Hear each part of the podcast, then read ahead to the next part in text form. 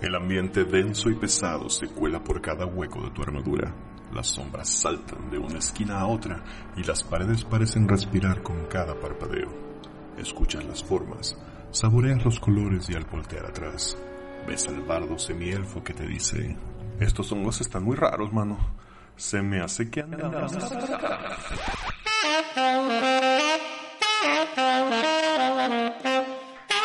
Buenas noches, Guadalajara, Jalisco. Nosotros somos Potionless y estamos en el episodio número 15 de Andamos Arcanos, grabado el jueves 5 de marzo del 2020. Si les suena conocida la fecha y nos notan un poco cansados, es porque estamos grabando dos programas en un día. Las viejas andadas. Pero eso nos permite tener todavía aquí el placer de contar con la presencia de Leti Mayorga. Hola. Y como siempre, está Bobby, Buenas. Osvaldo, Ahora solo voy a decir el nombre de la canción. Déjenme decirles que cualquier cosa suena mejor con Sabotage de Beastie Boys. ¿de acuerdo? Neandertal. ¿Qué tal? Eh, yo soy el Neandertal, un animal letal. Hoy traigo mi tema bisemanal. No olvide mantener su salud bucal. Déjeme, señor Don Lobo Galvez. Ustedes la hizo más, más extendida. ¿Alguien A sus órdenes, para sus desórdenes. Y déjeme, Don Diablo. A medias porque ando calificando exámenes. ¿Qué hubo, cabrón? ¡Órale! Multitasking. Y ahora vamos a continuar donde nos quedamos la vez pasada con Camino al 20. Bienvenidos una vez más a Camino al 20.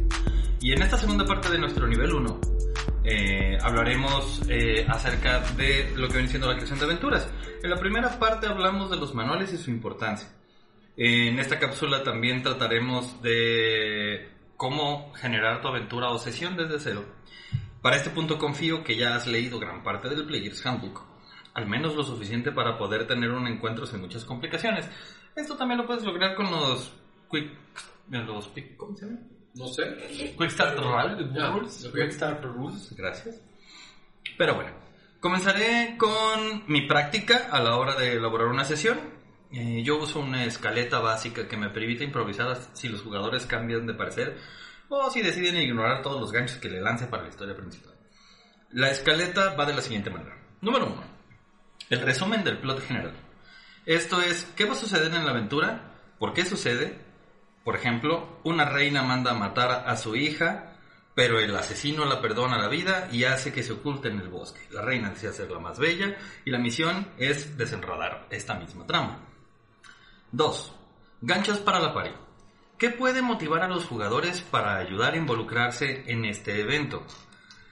Aquí dentro del ejemplo anterior podría ser, la princesa es el objeto de mayor valor para el reino porque a través de ella la magia se canaliza y evita que hordas de la oscuridad y muerte invadan el reino, por lo cual el rey puede A. Contratar un grupo de mercenarios, nuestras pari. B. Usar su poder político para presionar a los héroes locales a hacer su chamba. C. Marcarlos como culpables de la desaparición de la princesa y obligarlos a salvarla porque si no, pues... Estos son solo una guía de si los personajes deciden o no tomar los primeros ganchos, puedes jugar con otros motivos. Eh, ya que cuando tengas más nivel podrás utilizar a lo mejor side quest como ganchos de tu historia principal. Eh, en este caso, otro ejemplo podría ser eh, que rechacen los jugadores todo y encuentren una señora que ruegue por ayuda para encontrar a su hijo y que el hijo resulte ser el leñador que la reina esclavizó por haber dejado libre a la princesa. Y una vez más los metes al plot. Ah, bueno. Número 3. Definir el tipo de encuentro. Regularmente manejo diferentes tipos de encuentro, pero por sesión evito combinar más de dos tipos ya que se puede hacer muy largo. Eh, y cuando voy comenzando una mesa, para poder permitirles rolear más y conocer acerca de, sus personajes, es mejor no atiborrarlos de cosas. Los tipos de encuentro que manejo son los siguientes. Encuentro de combate. No hay mucho que decir. Monstruos versus players. Otro es encuentro social. Es aquel donde los jugadores tendrán que hacer uso del roleo para poder obtener su objetivo y lograr la información que necesitan para continuar. Como sería a lo mejor una audiencia con un rey para poder defenderse y demostrar su inocencia, hablando de los casos anteriores. En este caso, la pelea no es tanto una salida, digo, los players siempre pueden decidir pelear, eh, pero es más intimidante ya que el rey tiene las fuerzas para doblegar, ¿no? Mm. Los encuentros de investigación. Un encuentro donde dentro de la misma escena hay pistas que los jugadores deben descifrar de una manera u otra, o sea, puzzles. Eh, como puede ser encontrar en el bosque la carta de la orden de la reina para matar a la princesa que está siendo utilizada por una ardilla como cama. Este, encuentros de habilidades. Estos fueron introducidos originalmente de- en, cuarta edición eh, y son muy buenos para, para meter um, dinamismo a la mesa. Em, eh, son muy divertidos y suelen cambiar cómo la mesa se está comportando en el momento. El contenido es fácil. Pon un objetivo, ganarle al enano, mejor amigo del leñador, en una competencia de beber cerveza para que el enano hable abiertamente de su amigo con los jugadores. Decide las habilidades que se, utilizará- se utilizarán. En este caso, constitución, como saving throw, o tal vez una jugada de deception para que el enano no se dé cuenta cuando los vasos cambian sobre la mesa. Define cómo cierra el encuentro, tanto si ganan o si pierden. ¿Qué va a hacer el enano? ¿Va a aceptar que eh, jugaron el duelo bien y por ende va a decidir abrirse un poco más? ¿O simplemente los va a mandar al demonio? Con esta escaleta, mis aventuras me han permitido ser flexible con las decisiones de mis jugadores. También, ya que me gusta mucho improvisar, de esta manera no tengo límites rígidos que me encasillan a la hora de este, generar la sesión o explayarme a, la- a lo largo de esta misma. Si necesitan más puntos para sentirte seguro en tu primera sesión, está perfecto. Como digo, estos son solo recomendaciones. Toma el juego en tus manos, eres aquel que hace llover, no lo olvides. Y por cierto, muchachos, ¿ustedes qué método utilizan para comenzar una sesión? ¿Cómo planeas una sesión de una mesa nueva? ¿Viste un programa que se llamaba Whose Line Is It Anyway? ok. Más o menos así. Sí, lo estoy viendo, se llama Vernos también, ¿no? Se llama Quiero descubrir el juego junto con mis jugadores. Pues, te- una primera sesión te refieres, este, tal cual, gente nueva completamente, o sea, primera sesión, sesión cero, con prepararla. ¿Cómo fue tu primera sesión de DM? ¿Qué hiciste para que saliera? ¿O debió salir? Primer por aquellos pinches. ¿Ya existían los DMs? ¡En los noventas! Sí, ¿cómo fue mi primera sesión de DM? Pues fue, este, debo decir, no, um, fue mitad improvisación, mitad preparación. O sea, agarré un cuaderno este, de la aquí. escuela y dibujé una idea básica, este, dibujé un mapa muy básico, agarré el manual de monstruos, lo bajé al azar y le puse lo primero que me salió. Y lo Dragón acomodé contra nivel 1. Sí, el guardia de la cuevita de unos goblins era un golem de cerebros. Ay, güey. ¿Cómo funciona eso? No sé. ¿Cómo llegó ahí? No queremos saberlo. Eh, Leti, en una sesión de Index Card, ¿cómo es tu preparación con tu mesa antes de empezar a jugar? Bueno, eh, normalmente juego con amigos. Ahora que he estado jugando con personas que son extrañas incluso a lo que es el rol, pues que nunca han jugado nada, lo que busco siempre, primero, es hacer como como un pequeño roleo en el que ya están con sus personajes y todo, que es como un tutorial. Sesión cero. Tal cual, tal cual es, es un espacio de 20 minutos o media hora, depende qué tan malos sean sus dados, donde aprenden a jugar. Y mientras aprenden a jugar, yo voy viendo que cómo es la dinámica de la mesa, porque van rompiendo el hielo entre ellos. Y este, y pues ahí más o menos le agarramos la onda. Y no vaya a ser la que se te muera un personaje en la primera sesión. ¿O tres? Sí me pasó, sí me pasó que uno quiso ayudar al otro y le salió un uno. Ah, Y ese uno, pues lo mató. Era para Y fue, era como su segundo turno o algo así. Este sí fue muy vergonzoso. ¿Para qué es la salva es ¿Para qué es la tirada? Para que lo agarres del pre- antes de que se caiga al precipicio. ¿Qué hiciste? Lo empujaste. algo así pasó. Pero ya, ya ahorita con más experiencia, creo que una primera sesión debe tener, ya mencioné hace poquito, pues, por lo menos uno de cada esos encuentros, uno de cada tipo. Y yo voy a decir que mi primera sesión seguramente fue horrorosa y no digna de recordarse, sobre preparada. Total, muy seguramente los jugadores la mandaban al grato. Y ya hoy en día creo que lo, lo, lo mejor es conocer, lo que, conocer bien lo que quieres eh, narrar, o sea, la historia, el tipo de historia, el sistema en el que vas a jugar y dar estos hooks que ya mencionaste, este tipo de hooks, y esperar a ver qué pasa con los jugadores. O sea, poco a poco irlos eh, induciendo a la historia que quieres contar. Para que tampoco se sienta que, Es a huevo. que está, ajá, que no es un guion de teatro, vaya. Es correcto. Que hay quien cree que es un guion de A ver, ¿quién cree que es un guion? Y ya si tus eh, escuchas que están siguiendo este camino al 20, este ahorita que están a nivel 1, ya llegan a un nivel un poquito más arriba, podrían eh, armar su sesión, tal vez una segunda o tercera sesión, en la cual combinen estos tipos de encuentro. Es donde se empieza a poner divertido el asunto. Ahora, ¿cambiaría? ¿En qué cambiaría una sesión 0? De una aventura que vas a empezar a nivel 1 a una aventura que vas a empezar a nivel 15. Wow, creo que lo primero que cambiaría sería eh, el marco de reglas. Es lo primero que tendrías que definir, porque ya a niveles 15, hablar de todos los manuales al mismo tiempo, el DM debe tener una cantidad de tiempo estúpida para conocerlo todo. O tener 17 años, como mencionó. No, y que, Osvaldo. y que, bueno, asumimos que a nivel 15 ya no eres el granjerito recién salido del rancho. Es correcto. De hecho, que- en Dungeons and Dragons, a partir de tercera edición, ya no eres a nivel 1, tú ya eres un héroe. Y en cuarta fue reforzado muy cañón y en quinta, pues bueno. Oye, y creo que también el, el contexto de la aventura cambia por completo, porque ya los jugadores, si vas a poner aventuras en el 15, quiere decir que los jugadores ya saben para Ajá. qué sirve el dado de 20. Es correcto. Y saben cuál es el dado de 20, cuál es el de 8, cuál es el de 12. Puta, espero. La sesión Híjole. cero Híjole. es para Híjole, intentar mano. también levelear rápidamente a los jugadores que no se encuentran en ese nivel 15. Porque cuando pasen de nivel 10 y empiecen a agarrar arquetipos, empiecen a combinar especialidades, empiecen a tener magias de más altos niveles, van a empezar a perderse poco a poco. Y si no, el DM no tiene la capacidad de dar la guía de, hey, te me estás viendo por donde no. Este, van a tener el personaje que está papaloteando todo el tiempo en la mesa y es de te toca. Ah, ¿Qué puedo hacer DM? Y te está preguntando constantemente.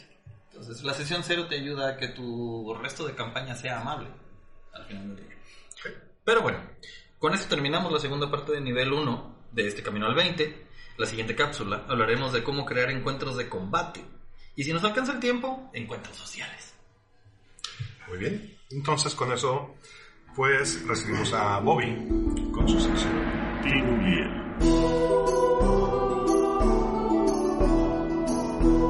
Bueno, pues esta, en esta ocasión eh, le vamos a dar todavía más descanso a los samuráis porque considero que es un tema denso y difícil y espero que alguno de los que nos está escuchando se haya dado oportunidad de tomar una de las novelas que ya les recomendé o ver la, la película de la cual ya hablamos Mínimo ver la película. para empezar a entender un poco de qué va. Y vamos a tomar eh, una novela gráfica que nos llevará a como presentación a otro juego. La novela en cuestión es Black Sat, el primer tomo, que se llama Un lugar entre las sombras. Eh, la novela fue publicada primero en Francia con el nombre de Quelque part entre los hombres, que es básicamente un lugar entre las sombras. Ah. Ah, Sí, sí, es, les hombres suena raro. Entre Les hombres. Pero bueno, este. ah, lo que es lo primero que vamos a ver con la novela. La novela es una novela con criaturas antropomórficas, que es lo primero que rompe un poco con, con el. Como con el género de la novela. El género de la novela es una novela negra, es una novela policíaca, novela de investigación. Aunque vean animalitos, no es para niños. Ni de pedo. Y hago énfasis en no es para niños. Ni en la segunda pedo. página hay Ah, un cuerpo, hay un, hay un cadáver y está Explícito. explícito en la forma en la que está. Entonces, de nuevo, no es para niños. Esta es una novela para.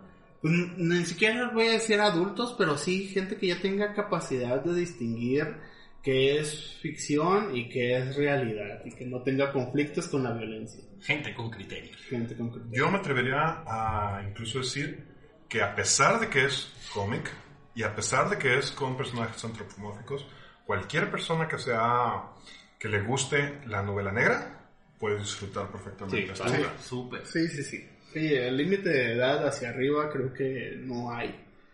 Y yo muy difícilmente he encontrado una persona a la cual no le haya mínimo gustado, ya sea por la historia o por el arte.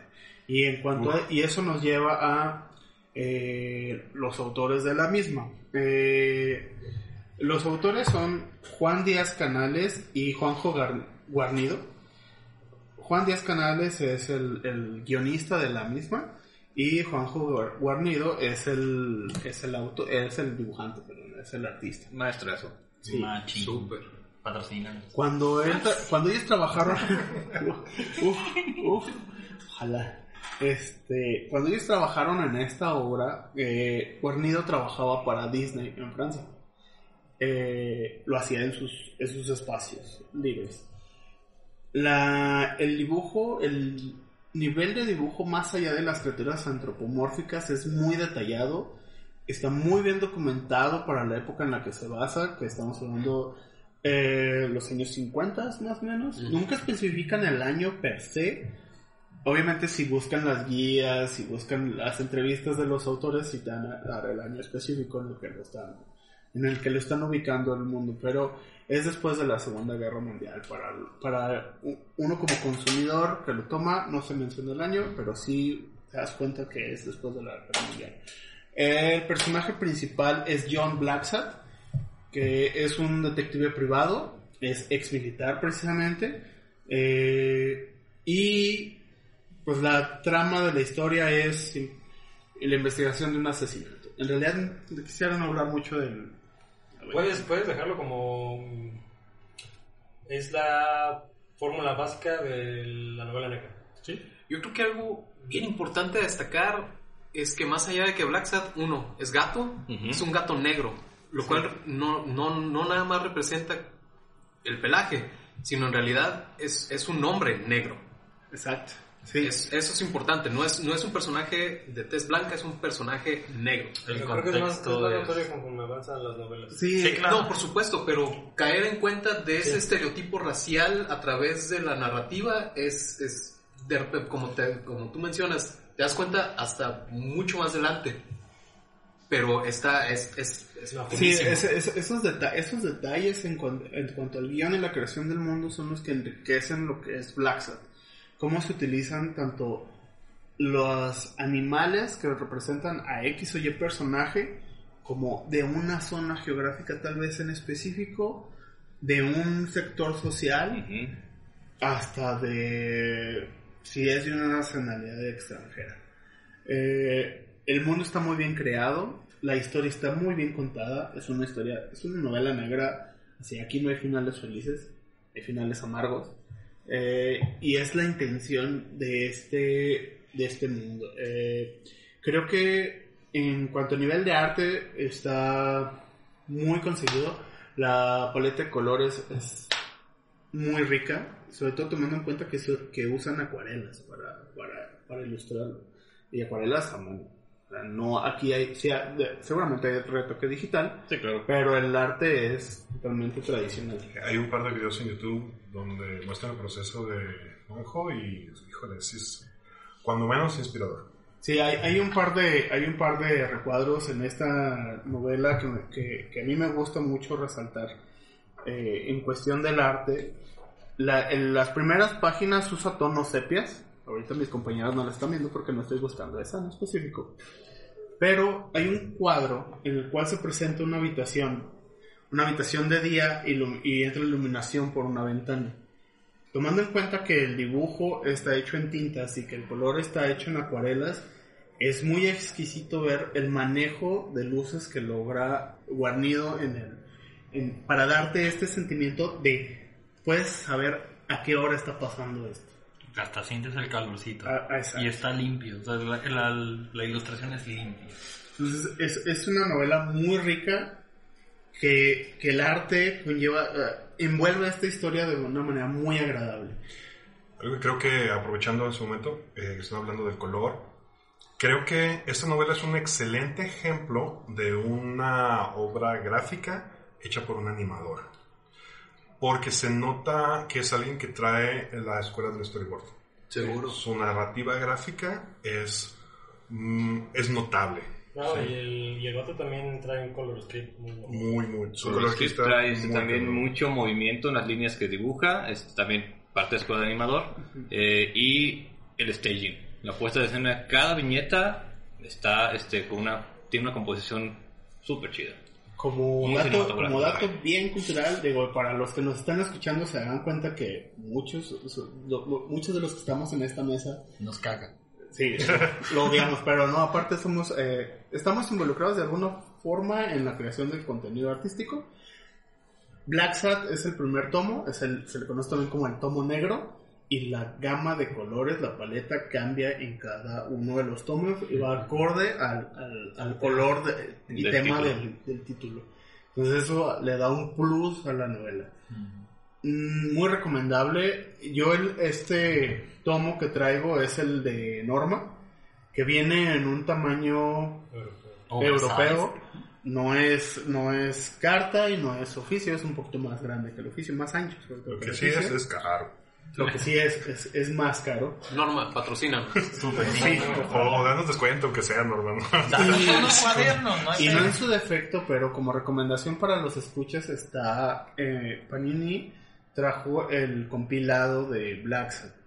Eh, ahí vienen las cinco historias eh, que hay por el momento, de las cuales más adelante le hablaremos. Eh, destacar. Ah, es, una, es una reedición porque Norma sacó un eh, total Black Sabbath. Integral. Integral, Integral. eso, integral. Pero Panini hizo una versión, eh, o sea, reimprimió una, una segunda edición y es la que encuentras en Sanborns. Sanborns patrocina. Eh, premios que ganó Black eh, mejor álbum de. ¿Te niegas a las enchiladas? Necesitamos medicina, estamos viejitos. Eh, ya, ya vamos corriendo para eso. No sé cómo siguen el mercado Samos, güey, la verdad. De los puros. Eh, premios que ganó la novela, mejor álbum y mejor autor revelación del Salón del Cómic de Barcelona 2001 y el premio Eisner al mejor pintor o artista multimedia 2011. Toma. Nada más es eh, como la referencia de, de qué así que conlleva esta novela. Como dato cultural extra, si quieren ver el trabajo de Guarnido como animador, eh, pueden buscar en YouTube una canción que se llama Freak of the Week. Ah, sí. Ellos Sí, fue, sí, él fue el animador y tiene una animación hermosa y la música está muy buena. Y a menos que quieran acabar con otra cosa, creo que es muy importante, casi integral, mencionar que ser fan de Black Sat no te hace furro. A eso, a eso iba a decirles a mis alumnos, neta, Black Sack no es furro.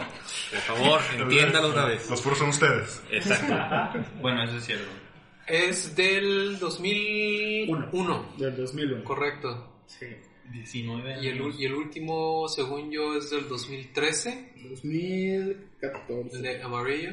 2014. Sí, ya tenemos una sequía de Amarillo 6 no lo he años. leído. Pues tienen otras cosas. No, eh, Amarillo es el único que no he leído. de hecho, tampoco. Los primeros cuatro bueno. me los quemé en casa A de ver, ¿qué Heriberto. hacen aquí? No van a salir. No los tengo. Tengan el integral. Black Que, por cierto- una moto. Eso es todo lo que voy a decir. Oh, wow. El integral de Panini, el integral de Panini está más barato que un número Que un número, que es Güey, simplemente hablando de la importada desde España, Sí, porque ¿no? estos son impresos en España y de ahí está el chile desdoblado. Eh, ahí, ahí la, la ventaja plus que yo le doy a la, a la edición norma es que como es más grande, pues tienes más para apreciar las Sí, claro, tu arte Entonces, está es- en es- full intention. Es como el... el Ahora, plus. como, como tip a todos los que están escuchando y quieren entrarle a, a tener su propio Black Sabbath, si no buscan el integral, esperen a la FIL. Por lo regular, hay un stand que trae Norma y eh, las últimas veces ha traído todavía eh, ediciones europeas de, de. Entonces, nada más que, como dice Quetzal, libro por libro te cuesta como cuatro veces más comprar el integral. ¿Y soñé o existe una versión gringa? Hay una versión, hay una versión americana, pero por el tamaño, Ajá, por la tamaño- es tamaño es tamaño de cómic. Por la reducción, la verdad es que, pues si pueden tener acceso a ella, pues es mejor conocerla que no conocerla. Yo, Pero- yo, yo tengo aquí el integral y tengo un rollo ahí con el con el con la reedición que hicieron porque hay colores que están Es, ese comentario lo he escuchado mucho, de que sí hay Sí. uno con los colores. y, y el, el diseñador que eh, tradujo Ah. o que metió la traducción en esa nueva edición hizo cosas extrañísimas con los globos de texto, entonces am, no, no me termina de convencer la versión integral. Obviamente si tuviera dinero me iría por las europeas, pero, pero la integral tiene sus detalles, o sea, tiene sus sobre todo en la, en, el- la, en la intención de apreciar el arte, sí, sí conviene muchísimo más. Panini revisa tus ediciones y patrocínanos. Y también en caso de que le quieran entrar a la, a la versión más, más fifi, eh, en el sótano, que también patrocinan, ¿no? Eh, lo pueden encontrar. Seguido tienen, Sí. segui- seguido traen más copias. Y si estás en Guadalajara, nomás para que Panini patrocínanos, en la Gran Plaza está la tienda donde tienen todo Panini para que te vuelvas loco. Pues muy bien. Entonces, continuamos. Con La caverna. Yo solo, yo solo hablo a los dones. Señor, pues. Pues es la realidad. Ahora resulta. Un aspecto que considero infravalorado en la práctica del juego es el alineamiento. Considero que tiene usos útiles dentro del juego, específicamente desde mi perspectiva. 1. Ordenar la cosmología. Y 2. Proveer dirección para las acciones de NPCs u monstruos y, en algunos casos, de los personajes jugador. El alineamiento organiza el cosmos, algo útil en un mundo que combina tanto elemento fantástico y mitológico. Por ejemplo, ¿cómo podrías organizar diferentes panteones de dioses todos coexistiendo en el mismo mundo? El alineamiento ayuda a coordinar eso, proveyendo de un flujo estable para sus interacciones. Partiendo de eso, desde un nivel alto de abstracción, en general los jugadores regularmente no nos ocupamos de esto. Un narrador podría tratar de emular a su Michael Moorcock interno y dictar que las fuerzas sobrenaturales de la legalidad o el caos dirigen el curso de una campaña, pero ese nivel de especificidad no es requerido en la mayoría de los sistemas. La existencia del caos y la maldad como fuerzas metafísicas ayudan a la conducción de una campaña de igual modo. Si no, pregúntense por qué los monstruos se la pasan oponiéndose a aventureres civilizados. Porque son malos y caóticos, lo cual absuelve al narrador de crear historias complicadas sobre enemistades y agresión. Por diseño, siempre existirán fuerzas malvadas, caóticas o legales circulando y afectando el mundo. No es necesario usar estas fuerzas para explicar qué está, transcurriendo dentro del juego, pero es una herramienta común en la literatura de fantasía que inspiró inicialmente a los juegos de rol. Por ende, se adapta de manera coherente. Así que, el alineamiento como principio cósmico sí rige la narrativa de manera sutil y es útil para que los narradores justifiquen el comportamiento de grupos dentro del mundo. Ahora, respecto al alineamiento de los personajes jugador, creo que es otra perspe- perspectiva en general. Para empezar, creo que es una directriz pasiva. Una directriz activa gobierna acciones específicas de un personaje jugador. Por ejemplo, la guía del Sanatar, en su sección Esta es tu vida, incluye una buena cantidad de tablas, que son una directriz activa del juego. En específico, ruedas unos dados y determinas en base al resultado qué pauta tomará tu personaje. El alineamiento, por su parte, no está diseñado para dirigir tus acciones. Eh, analizando las definiciones de distintas ediciones, todas concuerdan en lo siguiente. Describe de manera amplia actitudes morales y personales del personaje jugador. No determina religión. La conducta general de un NPC monstruo eh, la determina obviamente el alineamiento.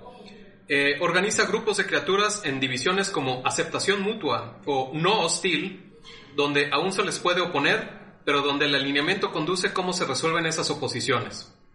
Determina acciones, reacciones y propósitos de grupos. Ayuda al jugador a, definir su rol eh, y las acciones del jugador determinan su alineamiento. Ojo con eso. A esta altura, de lo que yo considero deberían ser conscientes es que el alineamiento no es específico, así como son los valores en cierto, modo. El alineamiento no determina un comportamiento específico. Y si lo piensan con detenimiento, eh, ¿cómo podrían?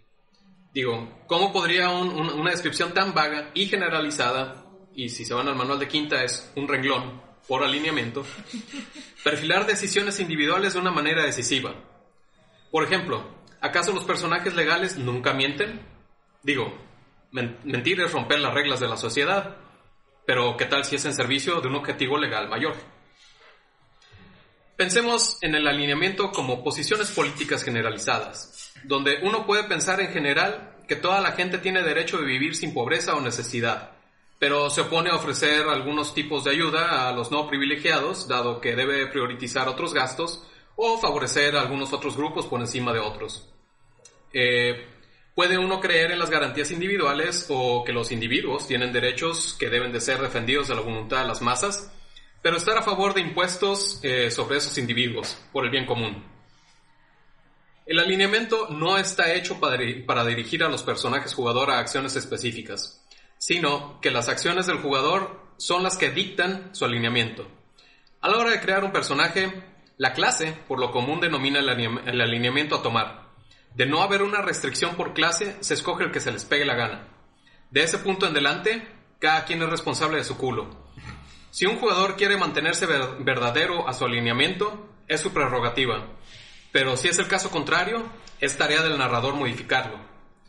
Esto no significa que un legal bueno que actúa de manera egoísta se vuelva de inmediato un malvado caótico. El alineamiento cambia después de que el comportamiento no coherente A es sostenido por varias acciones. No cambia de la noche a la mañana, sino a lo largo del tiempo en el juego. Gygax sugería dar seguimiento a ese alineamiento sobre el tiempo transcurrido en una campaña. En resumen, para los jugadores el alineamiento debe ser revisado solo cuando un personaje mantiene y es consciente en acciones incompatibles con restricciones de alineamiento por clase, o un personaje interactúa con una porción del juego que le requiera esa característica. Por ejemplo, un arma mágica que solo puede ser blandida por algún alineamiento en particular. Otros puntos de abordaje también pueden ser ayuda a escoger una deidad a seguir, ayuda al grupo a tener algo en común, todos son buenos o neutrales, como la ronda, por ejemplo, eh, ayuda en situaciones de, ambigüedad o extremidad, ayuda a mantener a las clases leales a su, a su arquetipo y sirve de referencia para varios hechizos.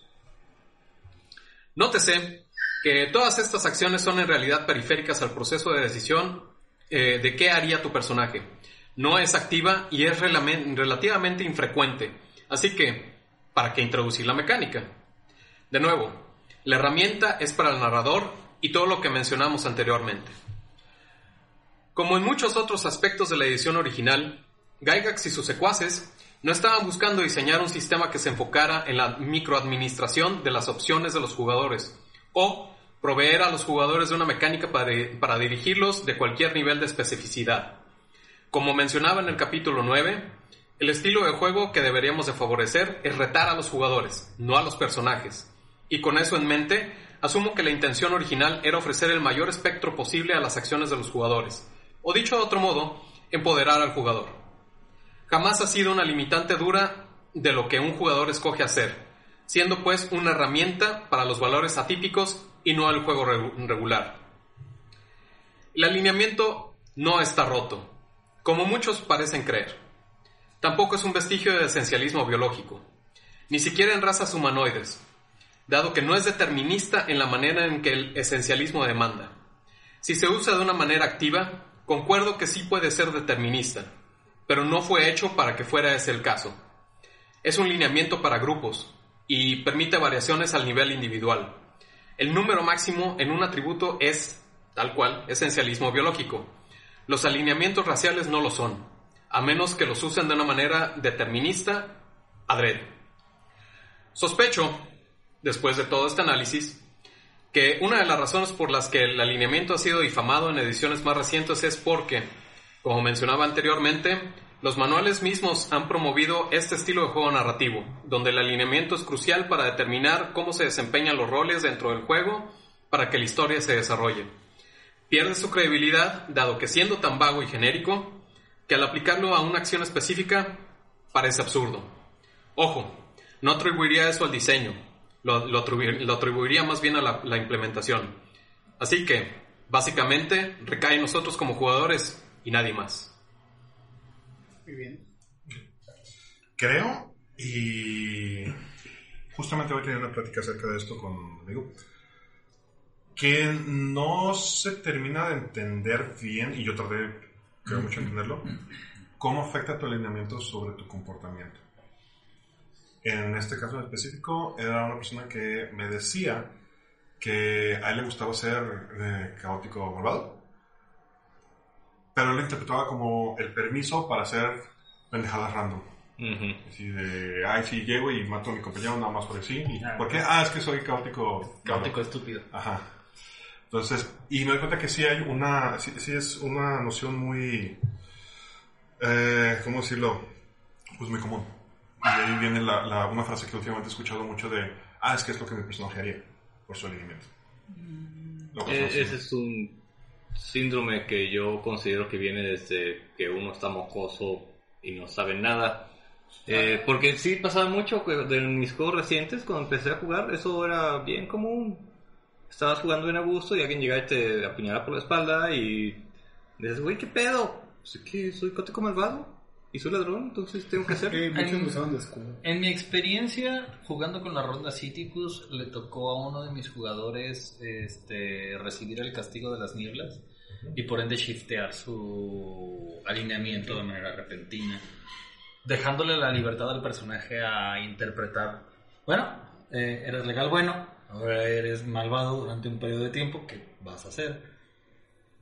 Y el personaje se bajó de la carreta en la que estaba, todos sus compañeros estaban completamente dormidos y dice, soy malo pero no pendejo. Entonces bajó a sus, a sus compañeros, agarró las provisiones y quemó la carreta y dice, jamás me van a alcanzar. Y se peló. Entonces, hay maneras de ser malo sin ser completamente hijo de puta.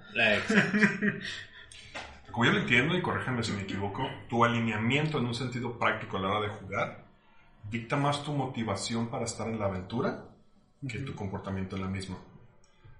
Por ejemplo, eh, estamos juntos en una party, tú eres legal bueno, yo soy caótico malvado.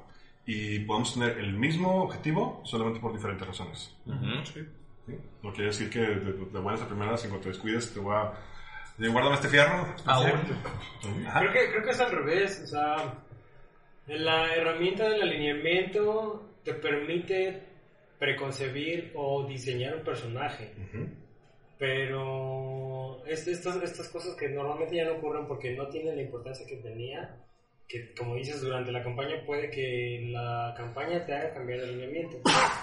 Este, yo lo pongo en ejemplo con el, con el Drow. El Drow, la, la primera vez que hice al Drow, el vato era, era neutral malvado. o sea, voy a hacer cosas muy culeras para escapar de donde estoy escapando y para llegar a donde quiero llegar. Y las cosas que pasaron durante ese periodo de su vida lo convirtieron en legal malvado. En el, en el sentido en el que las cosas que voy a hacer van a acercarme a un fin y a un propósito que obviamente se convirtió en un propósito superior porque no era lo que él quería, sino un ente mayor le dijo tienes que hacer estas cosas. Para, para eso tienes que matar a fulano, tienes que correr la mano al otro güey, tienes que cortar la garganta a ese vato. Pues, esas cosas son malas, pero puedes no ser malo.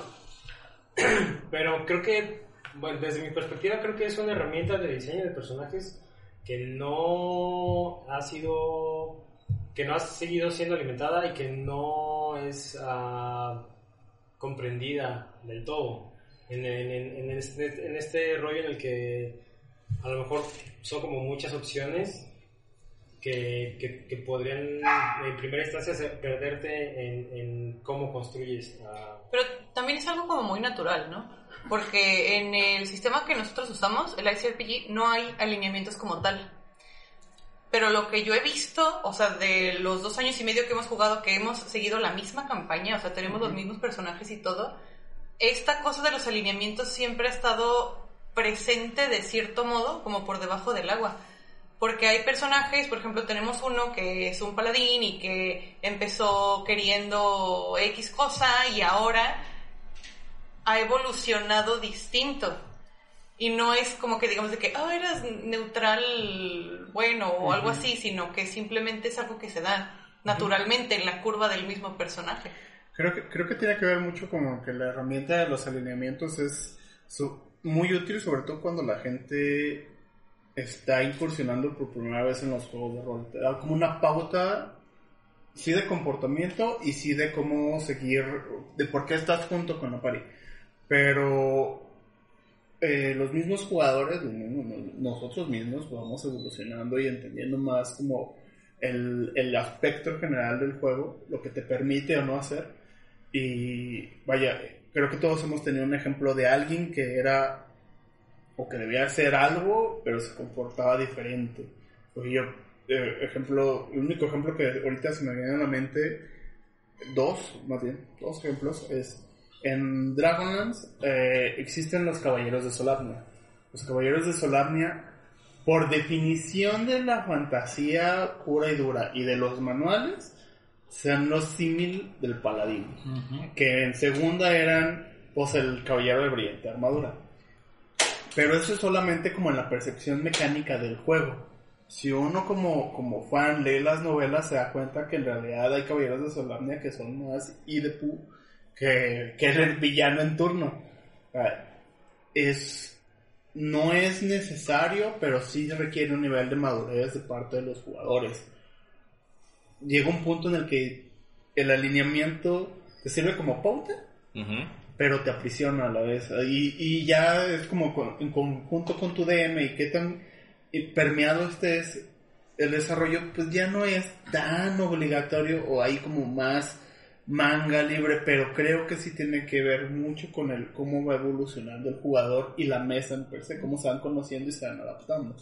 Saber cómo qué comportamiento suele incurrir cada quien. Creo que ahí está el pedo, que este, la gente toma el elemento como eso, como una casilla, Sí. en lugar de, como dice Andy, una guía de cómo vas a comenzar a comportarte, pero cómo ese comportamiento puede cambiar de acuerdo vayas teniendo vivencias o experiencias eh, que te hagan este funcionar diferente.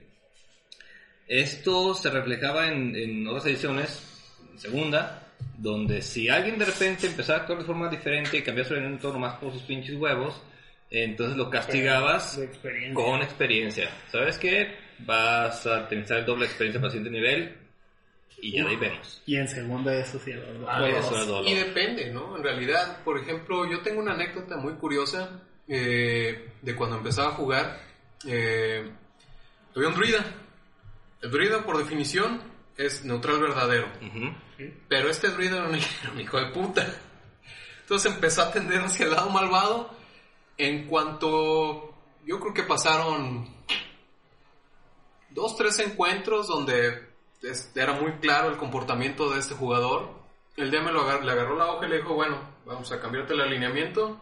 Ahora eres lo que quieras, pero ya no eres este, neutral verdadero. Por ende, ya no tienes seguidores, ya no tienes poderes, ya no tienes ni madres. Así que échale ganas con tu chingadera genérica. Me pasa Lo exactamente jodió por completo. Entonces, de ahí el alineamiento se convierte en, en una herramienta activa, que era lo que mencionábamos, ¿no? Este, por ejemplo, Leti menciona que, que el alineamiento en este caso es como, como lo mencionaba también al principio del texto, este, una, una, una herramienta que, denomina, que, que permea todo el, todo el medio ambiente, ¿no? O sea, es como en cierta manera implícita, pero está, es presente, ¿no? Eh, en este caso pasó esto. Otro detalle curioso, por ejemplo, este, mencionan- mencionamos a los paladines. El paladín, si no se mantiene verdadero a su alineamiento, no podría traer una Holy Avenger. ¿no? Específicamente. O montura. O montura específica, sí. Entonces, este, creo que en cierta manera sí influye en múltiples cosas, nada más que le han restado el valor que, que debería de tener. Y por ejemplo, algo que mencionas con el paladín, el paladín es normalmente el que tiene más hilo de desarrollo cuando cambias de alineamiento porque recordemos al famosísimo Death Knight, mencionabas a los caballeros de Solamnia y Lord Sod siendo el primero de los Death Knight, cruzó este camino de ser bueno hasta ser súper hijo de la chingada y es un desarrollo interesante que juegan con el alineamiento. Pero ahí, ahí en específico, por ejemplo, el, ejemplo, siguiendo el ejemplo del Paladín, en este caso el de Lord Sot, creo que en segunda edición sí era mecánicamente más restrictivo y se va abriendo en las consecuentes ediciones. A mi punto de vista, concuerdo con, con- con lo que mencionas, en las, por lo menos en quinta edición sí se me hace que ya lo diluyeron de más. Pero por ejemplo en tercera edición tú podías tener un paladín y no era, no es que seas legal bueno, es que seas acorde al alineamiento de tu deidad. Porque no todos los dioses son buenos. Claro. Le rezo a Vecna. Exactamente. sea, no, tienes que se- seguir. Y es ahí donde entra también este desarrollo también de las deidades, donde ya no solamente son sus esferas, su descripción, sino ya es este es su como su decálogo de comportamiento que es lo que él lo que él espera de sus seguidores y lo que él respalda ya eso te abre el problema de ok pues voy a ser un paladín de, de Mirkul que es una deidad malvada pues no vas a esperar que haga algo bueno y sí hay una diferencia entre o sea porque siempre sale el, el listillo que te dice pero si es para eso está el Blackguard. No es lo mismo el Blackguard que un paladín. Y si, si es. Si el paladín es simplemente el caballero elegido de un dios, pues un dios malvado también puede tener a sus caballeros elegidos. Digo, ahí está el elegido del Grunge, por poner un ejemplo. No, pues ahí está Es el personaje de este pendejo también. O sea, al final de cuentas, este, Todos supimos de quién era. Todos supimos de quién hablabas. por supuesto que saben. Esa mano que vamos a recuperar. Este. Joe Manganiello. sí. Ah, ok. Queríamos a yo, me entendí. ok. Duro. Pero tu esposa no cierra bien. Uf, Esposa de yo, mandé la patrocinamos. uf, Sofía, te amo. Sí, creo que, creo que este, este, o sea, sí es, sí es como una, tiene esta presencia natural en la que dices, ay, un paladín se tiene que comportar así, un mago se tiene que comportar así, pero obviamente están estas eh, escalas de grises eh, que están, que están también preestablecidas, como dices, el alineamiento está permeado en todo el universo. Entonces, obviamente va generando estas diferentes líneas que te llevan a diferentes contextos. Y, y creo que es una de esas herramientas semi avanzadas en las que necesitas que tu usuario o, el jugador no solamente juegue, pues, sino que alimente esta, esta eh, contenedor de información extra al cual puede recurrir, como, como poder dis- dis- discernir en el Señor de los Anillos qué alineamiento es Boromir, por ejemplo. ¿Qué alineamiento es Robin Hood? Entonces, ese tipo de cosas. Bueno, Ajá, exactamente. O sea, y dices, ah, entonces no era como neutral, neutral. No, hombre. Estaba loco. No, para nada. Pero, dale antes de que se nos regrese. Pero sí. Bueno, pues ya nos extendimos un poco. Ahora vamos a pasar al El tema de hoy. Tema de hoy. Permítame abrir con una pequeña definición de Wikipedia. Ok. Como cualquier sociedad organizada, los grupos delincuenciales de México han creado un sistema, una serie de sistemas para identificarse, conocerse y comunicarse con facilidad. Para este fin, crearon una jerga lingüística derivada del español, con aportes de varias lenguas e interpretaciones particulares de palabras. Este sistema es utilizado para comunicarse y mantener lejos de su grupo a personas ajenas e indeseables, por ejemplo, a miembros de la policía. Este sistema es conocido como caló o caliche. ponte atento. ¿Eh? Ponte atento. Si les suena conocido, a todos los que han tomado el background de criminal, encontrarán que hay algo que se llama Tipscant. Así que hoy, ¿eh? Innuendo. Y, y por eso hoy vamos a hablar del calor rolero, que son todas esas palabras que algunas son tomadas de los manuales, otros son anglicismos y bastardizaciones nacidas de la poca disponibilidad de manuales en español, y otras son inventadas y popularizadas por los jugadores, pero que probablemente nos han escuchado mucho decir a lo largo de los capítulos y se han preguntado de qué chingados estamos hablando. Como el taco que no es de carnitas. Ah, ahorita vamos a El allá. taco que no es de carnitas. Entonces, hoy lo que vamos a hacer es, les voy a aventar una serie de palabras Y tenemos que y vamos a definirlas. si saben de qué estoy hablando. ¿Va en orden? ¿Eh? ¿Va en orden? No, brinquen como Como quieran. en la escuela. Ok. Como el examen. Ajá. Híjole. Vamos a empezar facilito. DM, Doña Master. El Dungeon Master. Que es lo mismo que el GM. que el GM. Lo cual me lleva a qué otras maneras hay para nombrar a que, que está dirigiendo el juego. ST en ST Storyteller, el narrador, de J, Director de juego completamente genérico. Este. Amo de los mitos, como en Cthulhu. ¿Cómo ¿En dejamos? Deadlands? Estamos de los Eh, mitos, ¿no? Marshall, Marshall. Skipper. En Cthulhu Es- Skipper. Skipper, sí. Ah, bueno, es que en la sección que tenía era Amo de los mitos. Ah, pero- sí. En- NPC o NPJ. ah, Personaje no jugador. personaje jugador. Eh, la hija del tabernero a la cual le tiras el, el carisma, el dado de carisma. Porque Le o sea, tiras el carisma, el charisma. Pues se hace un personaje que no controla ningún jugador, excepto el director de juego.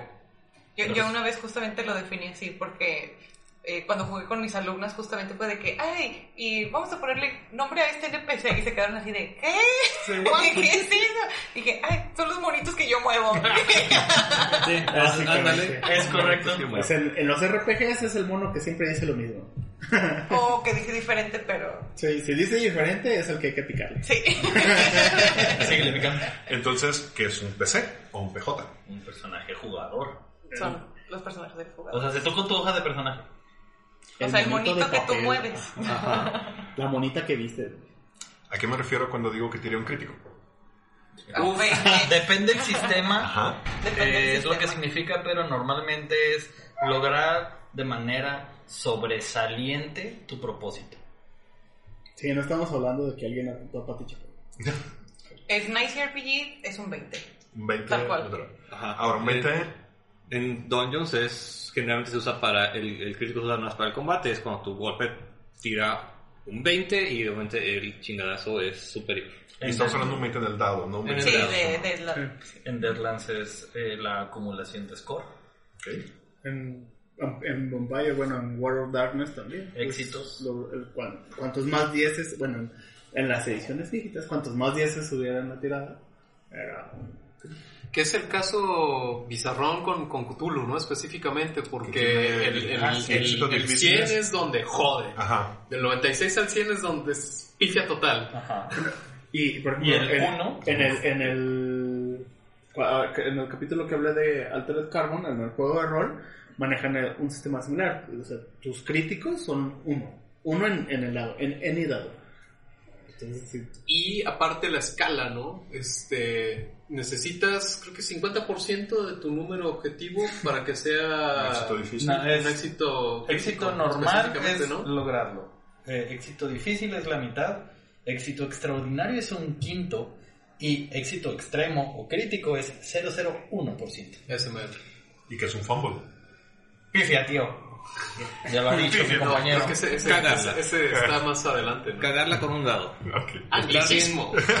O Estar bien seguro de que con tu más 10 de acrobacia vas a saltar el, este, el espacio entre edificio y edificio y sacar un 1 Y te vas e de irte boca. Metagaming. Ay, Eh, Práctica horrenda. tu personaje sabe algo que no le dijeron a él. Sí, este, sí, no, creo que se resume en teoría, ¿no? Es cuando metes lo cuando- que tú como jugador sabes, pero Sí. que tu personaje no debería saber. Es, es- es- es como están en dos cuartos y en un cuarto encontraron un tesoro y de repente al del otro cuarto se le ocurrió, ay, voy a ir a ver qué está en el otro A ver qué cuarto. agarro, a ver qué agarro yo también. Exacto. Ah, había muchos, sí. Y, no, y eso y eso es como lo ligero, pues, o sea, ya de repente va, dependiendo de los juegos, de repente ya sale el darwinismo en una época medieval, ¿no? El que sabe qué es la gravedad y culpa la gravedad de sus acciones. Ernesto, te queremos, creo. Me pregunto si escucha estas cosas. No, o sea, Bueno, Power player. ay, El jugador que utiliza las reglas a su favor para hacerlo más dañino como combatiente. generalmente combate, sí. Ajá, este, dentro del juego. Sí, Sí, en, en busca- Dungeons es muy, es muy normal, es muy común, sobre todo en la gente que es nueva y que ya le va agarrando el, El la- ritmito. el ritmito a las mecánicas. Sí, es encontrar la mecánica que te da el truco, es buscarte el shit, es decir, Sí. buscarte el ¿Cómo código de voy las a 30 romper? vidas. En, en RCRPG eh, no subimos de nivel, sino que más bien obtenimos objetos, objetos mágicos. Y sí, es súper común que así, está el cofre abierto y es de que, no, esperen, déjenme ver qué agarro para que combine con todo lo que tengo. Eso es Power Gaming. Ah, de. Power ¿Qué? Gaming es Sí. también, en incluso hasta en, en ¿cómo se dice? sistemas narrativos, como World Darkness, es bien común. He encontrado gente que habla maravillas de cómo hizo el combo de habilidades de su vampiro para poder aventarle un carro en la jeta a otro vampiro. Bueno, Este, y eso es, voy a hacer una anécdota muy personal de mi antiguo grupo, donde leyendo revistas de del Master y leyendo el Players y leyendo los manuales, decidieron eh, que era muy buena idea empezar un personaje que era nivel 1, pero que antes había sido nivel 0 de panadero, 0 de soldado, y ahora es nivel 1 de bárbaro, entonces tenía la suma acumulada de los hit points de cada uno de los otros eh, trabajos. que Personajes tenía. arquetal. Wow. Así que tenías un no, personaje nivel 1 con 30 y tantos hit points. No, bueno. Eso ya era, eso es Power Game. Min maxear. Ah, Una variante de Llevar Power esa Game. Del al extremo. Es básicamente si una, por ejemplo, si una categoría te- tiene un número de requisito, vamos a poner de ejemplo el paladín, que no lo- no- para no dejarlo ir. En segunda edición te pedía 18 de carisma. ¿no? 17. 17 carisma Casi. y sabiduría. 15 de Sabiduría de fuerza, ¿no? 13, 13. no, sabiduría 15 y 15. 13 en fuerza. Ajá. Eso. Y es llevar esos tres números al extremo. O sea, tratar de que las tiradas más altas queden en esos. Pero no, no solamente ahí, sino buscar la forma de incrementarlo. Cinturones de fuerza, libros que te dieran, eh, Raciales. deseos, elegir la, la raza que más te conveniera a esa combinación. Cirugía plástica.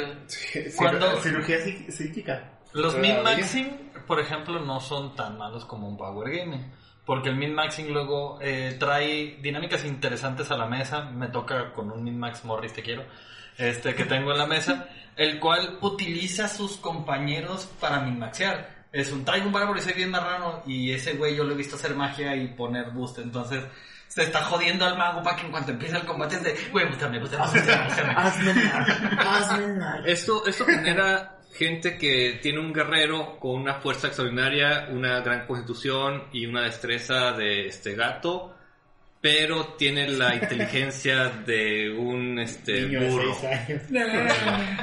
Por ejemplo, que es feo como la chingada, o sea, y todo lo social no hace nada. Y está por otro lado también, pues, un personaje que es en lo social lo más chido posible y en los combates él se la pasa convenciendo de enemigos porque este, apenas puede cargar con su arma, por ejemplo. Ok. Raw, R-A-W. O Ray, R-A-I. Ah, como está escrito, ¿no? Ajá. Rose as written y Rose as intended.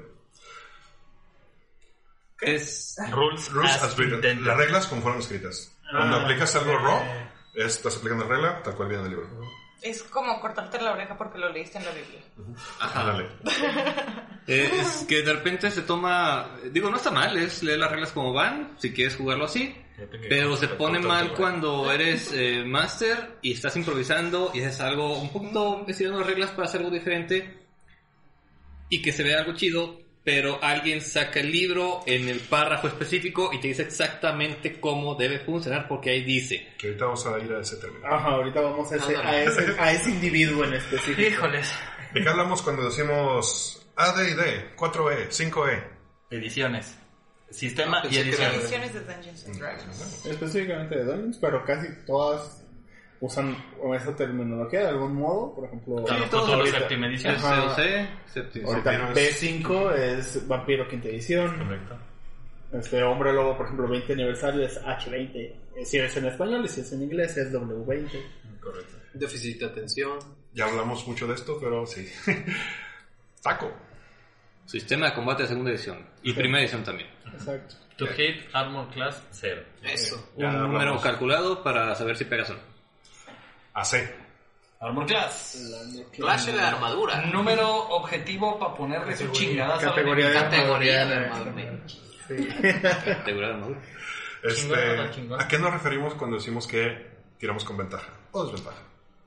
Uh, bueno, Con dos únicamente en la... re- Bueno, En- Call of Cthulhu comparte la misma regla de ventajas y desventajas, la cual es añadir un dado extra o bueno, siempre añadir No, un siempre. dado extra a la tirada Sí. y dependiendo de si es desventaja o ventaja, tomar el más alto o el Pero más eh, en Pero, forma general es este, una regla de algún juego que te permita hacer una tirada con este, algún agregado que te permita este, hacer algo mejor o más fácil Sí. o algo con O más más dificultad. Como una, una acción, no necesariamente tiene que ser combate, pero O sea, que algo, que un comportamiento, algo que haces te da esta. Por ejemplo, ya lo mencionó este, es- Michelle, eh, esa es una ventaja de Call of Cthulhu. En Dungeons and Dragons es dos dados y te quedas con el mejor. Si es ventaja, es este, dos dados, te quedas con el peor.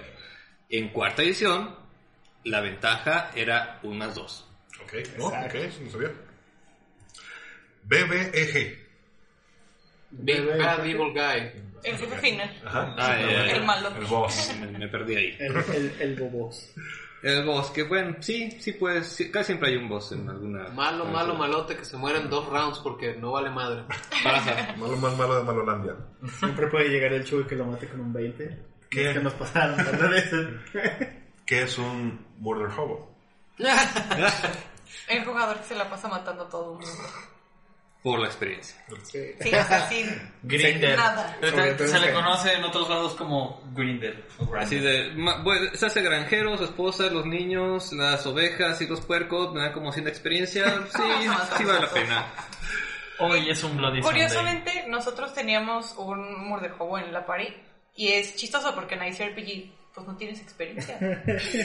O sea, el, el- el hombre andaba de que, oh, un soldado, vamos a matarlo. que Pero ya ¿por son los qué? Es un estilo de vida, Leti, ya es una forma de Es ver la el mundo, sangre. una filosofía. Sí, Munchkin. Ese sí no me lo sé. Ay, El ay, mo- Nunca lo he podido definir bien. es, es, una, Ah. es, es una combinación entre Power Gamer, Metagamer Sí, troll. es- y Troll. Esa, esa- sí es una filosofía. Hasta juego de mesa tiene y tiene cómics. Estilo de vida. Sí, Sí, de al vida. personaje que se pasa buscando reglas para torcerlas, este, que se pasa eh, Llevando la contra de los haciendo minmaxeo, eh, llevando la contra de las cosas que se quieren hacer en los objetivos de campaña, eh, acaparando todos los ítems mágicos para ponerse lo más marrano posible. Es ¿Viste, ¿Viste los primeros videos de Penny Arcade de Acquisitions Incorporated? Ay, no me acuerdo. Will Wheaton. Will Wheaton es un... Es un bueno patrocinio. pasamos a la sección de Spanglish de esta... Ándale. Ah, ya, no, todavía no, todavía no que Big Bad Box, no. ¿De dónde partimos? No tengo idea. ¿Qué es da dashear? Dash. Dashear. Es el spanglish de hacer la acción de dash. Ah, no era que ser es fan de los correr. No era ponerte tu- tus mallas de los. Dash con tus disfraz. ¿no? Dash con tus Pues disfraz. es eso, básicamente usar una acción de correr, Sí. traducido. ¿Y qué es? Sneakear. Lo contrario. Esconderte. ¿Mm? Sigilosito. Ajá, hacer sigilo. Es Andar hacer como el- ninja. Bueno, en mi mesa, eh, Brótico, sneakear es hacer sneak attack. Sí, es. Ande, es- cabrón, es- ok. es que- Entonces, No voy a a ese cabrón. Es que, Es ¿sabes? que, es que, es que, Es que es el contexto. La otra sería esteltear. Esteltear. Ah, bueno, sí. sí. No, yo también porque tengo más la este, escuela de la segunda edición Exacto. que para Sneak Attack lo conozco por la tradición del Backstab, backstabear. Backstabear. backstabear también entraría. Muy bien. Estrellita. ¿Qué es un DC? Un número objetivo, un número de dificultad. Bueno, categoría de dificultad traducida. Distrito Capital. Es es? Comics. Ah. Es un número objetivo para lograr en un juego. ¿A qué se refiere la Rule of Cool? Regla de cool. Hay que Regular- mantenerse frío. Regularmente, el- hasta donde yo la reconozco, el rule of cool es no la hagas de pedo en tu mesa, deja que todo fluya. Haz todo para que tu mesa fluya y puedas seguir jugando. Resuelve conflictos de otra manera o en otro momento. Es como lo que hago cuando dirijo yo, que al final les pregunto qué les pareció, qué no les pareció. Y en el momento es así, mira, ahorita lo vamos a arreglar así y ya luego me platicas la regla. O simplemente no discutir en el momento que estás jugando y no, no aportar a no la hacerla tanto de pedo. Eh, bueno, la definición que yo encontré va muy de la mano y es permitir que algo que no necesariamente va de acuerdo a las reglas suceda nada más porque se ve muy chingón. Sí. Pero luego sale el de Raw y dice, no, porque aquí dice... ¿Qué es un dungeon crawl? Pues es, es un juego básicamente de explorar El calabozo. calabozos, laberintos, calabozos, El cualquier juego- sitio pero- cerrado. Sí, de cuando todo se resuelve dentro de un mismo espacio. que Que es, es la... la- Es básicamente rodillas avanza y mato, avanza y mato, avanza y mato. Sí, aunque ya hoy en día es como la definición eh, de el resultado de una aventura que tiene que ver con ir a un calabozo, donde calabozo se va a definir por una cueva, un calabozo tal cual, unas ruinas, torre, o hasta laberinto. una torre, un laberinto, hasta una Que casa. también se puede referir al juego tal cual que ahora existe, pues. Dungeon Crawl. Pero pues ahí viene el nombre, el nombre del juego viene Sí, de, no, de pero ese ellos, eh, vaya, los fans de, de ese sistema nada más lo llaman como Dungeon Crawl, se evitan el clásico. Entonces, si lo escuchan a alguien, es puede ser una opción. ¿Qué es un healer? El clérigo. el que cura. No, el curador. Ah, no el- que cura. Es el que porque cura. Porque no puedes tener un druida. Pero pues ese, ese término viene de los... De, los, mobs, ¿no? De los- Sí, de los videojuegos. De los videojuegos. Son de las estancias de videojuegos. Healer, tank. Support. Creo que es de los pocos que se traducen Más o menos. Más o menos adecuadamente. y que de fin de cuentas tienen mucho que ver. Y que algo que yo he visto es que el healer como tal no necesariamente es el que hizo su personaje en Parkour. No necesariamente el que digo es el healer. A veces el healer acaba siendo el cabrón que nomás tomó la previsión de comprar un chingo de pociones. Es correcto. O hasta el bardo. que es un caster. Yo, Aquel que El que hace puede magia. utilizar la magia. Es un Mike User como implementación. Exacto. Es una marca de pintura. También. Melee o melee. Cuerpo a Eh, cuerpo. Combate cuerpo a cuerpo, mano a mano. ¿A qué nos referimos cuando hablamos de economía de acciones? Ahí te, te pones más técnico, muchachos. Sí, eso sí está bueno.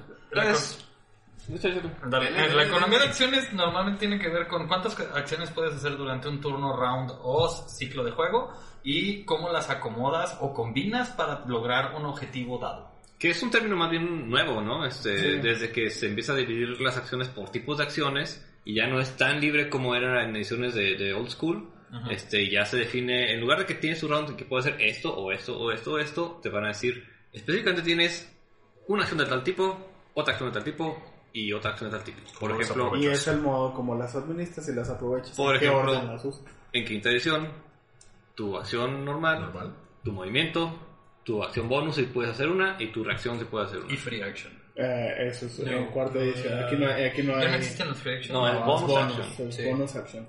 Era lo que iba. En cuarta edición era más específico porque hasta tenían un orden. No podían, no podías utilizar, por ejemplo, tu free, tu free action la podías usar en cualquier punto. Pero, No, por porque ejemplo, tu bonus action no podía ir después de la acción principal. Ajá. Y no Por podrías, ende- creo que moverte y... Ajá, si ya habías hecho, si ya habías hecho, eh, no, si ya habías hecho la acción principal, no podías regresar al, al bonus action. Ajá. Sí, y a la hora de dictar eh, cómo hacer las acciones, si no va- manejabas tu economía, Tu economía pues de ya va- acciones. te jodías. Entonces no puedes decir, no puedes ahorita. Todas las veces que Sí. en quinta he dicho y uso mi free action para mentarle la madre al malo, Me- Seguramente ¿me lo estoy sacando del culo? No, porque. Pues, ¿qué estás hablando? Teóricamente, ah, hablar No, sí, no. ser no, libre, no, sí. no. Es libre, así sí. No está en las economías de acciones, pero Va. ¿Qué es un McGuffin? Mm, Ay, sí, te mamaste. Ay, ¿qué es güey, ese- Eh, creo que el término McGuffin se refiere a ¿McGuffin? un, a un una acción que soluciona un problema sacada como muy de la como un MacGyver.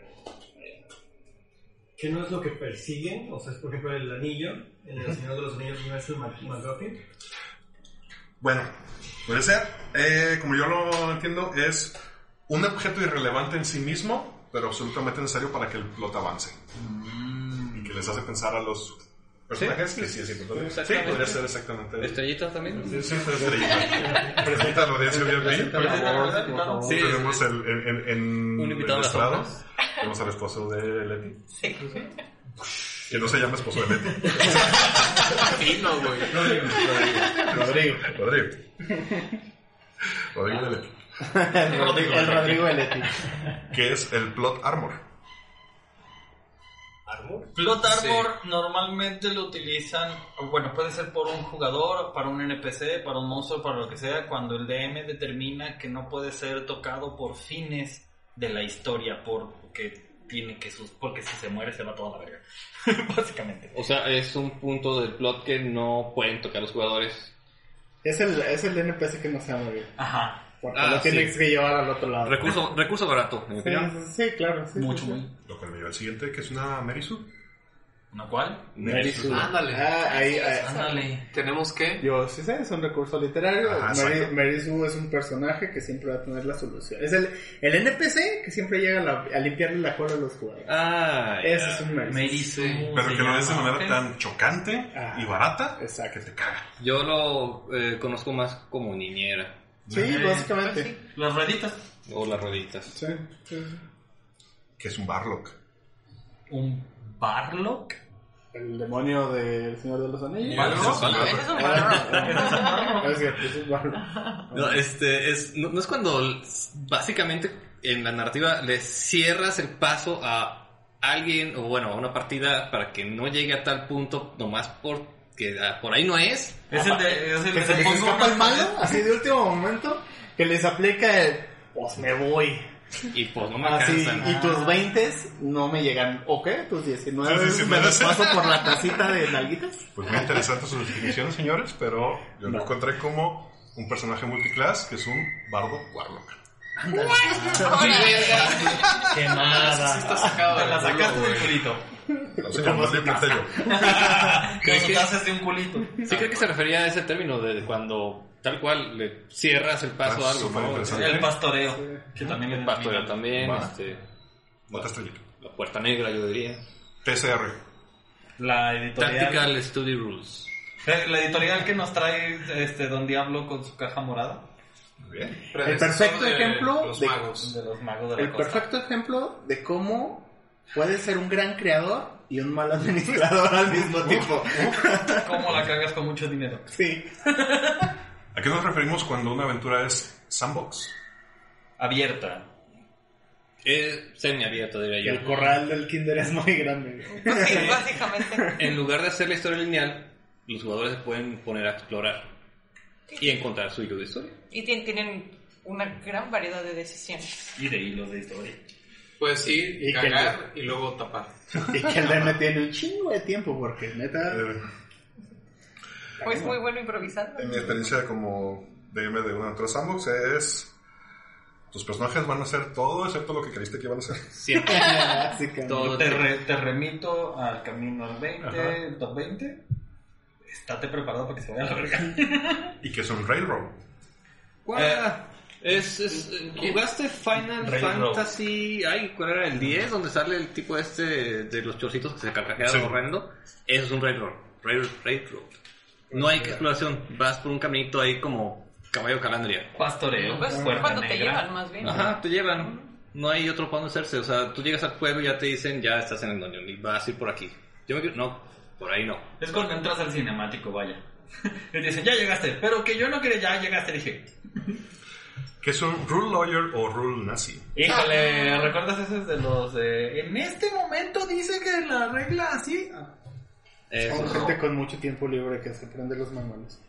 Chiles al rojo.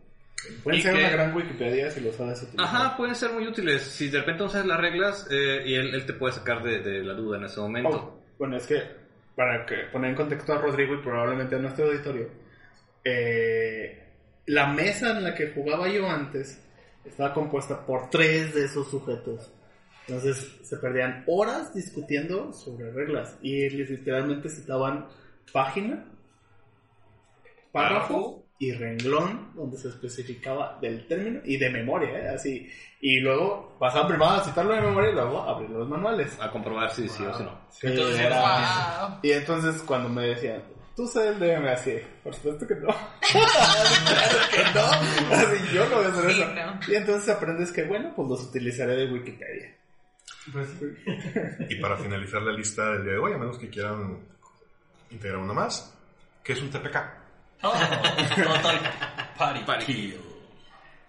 Es Matas a todos. Cuando, cuando el DM ya se aburrió de su campaña y decide matar a puede los ser sin querer. Yo, yo siempre menciono la anécdota de Deadlands. Yo tengo un TPK en el cual no tuve nada que ver. Sí, también pasa eso cuando los jugadores hacen, toman decisiones que no son las adecuadas este, y pues no puedes hacer nada por salvarlos. O que los dados no nos quieren nada. nada. Ajá, no puedes hacer nada por salvarlos, ¿no? O cuando este, llegan con la misión tal y a última hora alguien se les voltea por algún motivo y se crea un caos y eso genera que la partida se no esté combatiendo más que entre ellos y el dragón pues los termina rematando. O cuando descubres la importancia de esas maravillosas paneles de papel que pones entre tu DM y los jugadores. Como, como anécdota de eso, digo, en la tercera sesión que tuvimos nosotros, mi esposo, el Rodrigo de Leti, es el DM. Estábamos en una cueva con una araña gigante y miles de pequeñitas sacando puros unos, tirados en el suelo, así a punto de hacer un total player kill. Y él dijo, pues a ver qué me invento. Y nos salvó una gallina. Las gallinas pueden ser héroes, ¿no has visto el intro de Fables 2? Sí, es cierto, es cierto.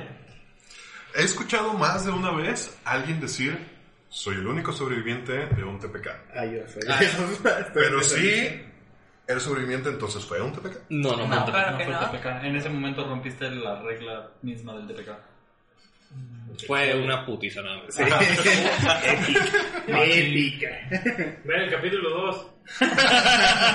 Épica. Capítulo de descenso de fue ratas. épico, pero. Pero fue una putiza. ¿Qué, qué decir? Y quiero, bueno. quiero sacarme esto en mi ronco pecho. No. Ya después caí en cuenta que, oye, estábamos abajo de mesas porque nos seguían golpeando. Pero dije, ok, está bien. No, específicamente, Chuy, Chuy lo menciona. Hay un culero. Que nos está pateando la cabeza gente. a los muertos. No, no, no, pero él dice. No, él pero dice, es que O sea, yo- había mesas dibujadas y nos valió. Sí, y yo, yo, Ah. yo, me, yo me acuerdo, antes de que me Ah, Yo tumbaran, asumía que se subían a las los mesas. estaba jalando debajo de... Y, y, y ahí- ahora sí que está grabado en vídeo, hijo. Digo, los jalo debajo de las mesas. Y después fue... De ver el capítulo y al final fue... Patada abajo de la ¿Por mesa. qué, ¿Por qué nos achacalearon abajo de las mesas y nos estaban protegiendo? No, pues acá checando la trompeta, La mesa no te da hardcover, Ni compa. modo. Ni modo. Que Ay. voltees. Obviamente esa es la tónica, así que creo que deberíamos de agarrar las nalgas colectivamente. Sí. Sí, porque ya prometió el DM que se va a pasar de verga. Dice él. Sí. Bueno, con esto terminamos la primera lista de términos. No mames, ¿tienes más? No, ya no, pero eso ya se acabó, pero les tengo más para un futuro episodio. Ah, sí. Ah, bueno, sí, sí, Déjenme sí, invento más. Porque hay varias que igual faltarían un poquito, pero sí, échalas para otra. Y despedimos este episodio. Muchas gracias por estar con nosotros de nuevo, Leti. Gracias a ustedes por invitarme. Y muchas gracias por aguantarnos ya. Rodrigo. De ahora en adelante será nombrado como Sir Rodrigo de Leti. Si quieres vestir, para traer una espada. Sí, trae una espada. Vestimos O puede ser un kukri, o puede ser un, Un hacha. puede ser una 45. Puede ser una, una escopeta. Bobby. Pues, lean Black Sad. Se van a hacer un gran favor. Osvaldo. Acuérdense, sabotage. Neandertal. Andamos arcanos, ha finalizado. Esperamos haya sido de su agrado. Ahora, vamos por un bocado. DM Galvez. Hasta luego, compañeros. DM Don Diablo. Chido. Y me despido, que te revolver. Nos escuchamos en la siguiente emisión. Adiós. No les hables. No olviden seguirnos en todas nuestras redes sociales. En Twitter como arroba potionlessmx, en Instagram como arroba potion.les. Sigan las aventuras de la ronda en nuestro webcomic www.potionless.com y vean nuestras partidas en nuestro canal de YouTube con el mismo nombre.